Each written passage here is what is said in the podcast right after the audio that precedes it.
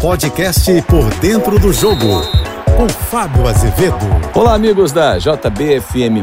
Na minha coluna Por Dentro do Jogo, eu fiz questão de frisar que neste sábado começa o ciclo da Copa do Mundo de 2026. Estados Unidos, México e Canadá. Pela primeira vez, três países vão abrir as portas para o maior espetáculo da Terra é a Copa do Mundo, que vai ser totalmente diferente, vai contar com a participação de 48 seleções. Claro que o Brasil mais uma vez estará nesta competição, como em todas, foi o único que não faltou em nenhuma edição. É o maior vencedor, só que já tem 21 anos, já estamos caminhando para 22, vamos caminhar para 24 em 2026, sem o título mundial. Como aconteceu de 70 para 94, de 2002 vai acontecer para 2026. Pode ser uma coincidência, só que tudo tem que recomeçar começar. E o ciclo desta Copa do Mundo tem como ponto de partida o amistoso com Marrocos. Claro, ainda não é o treinador principal, alguns jogadores principais não estão, como Neymar, por exemplo, machucado, mas é um pontapé inicial de observação. De que vai servir esse amistoso, Fábio, se o novo treinador não será o Ramon? Uma base que fica da Copa do Mundo anterior e uma base que já vem da seleção sub-20, para dar frutos ao novo técnico.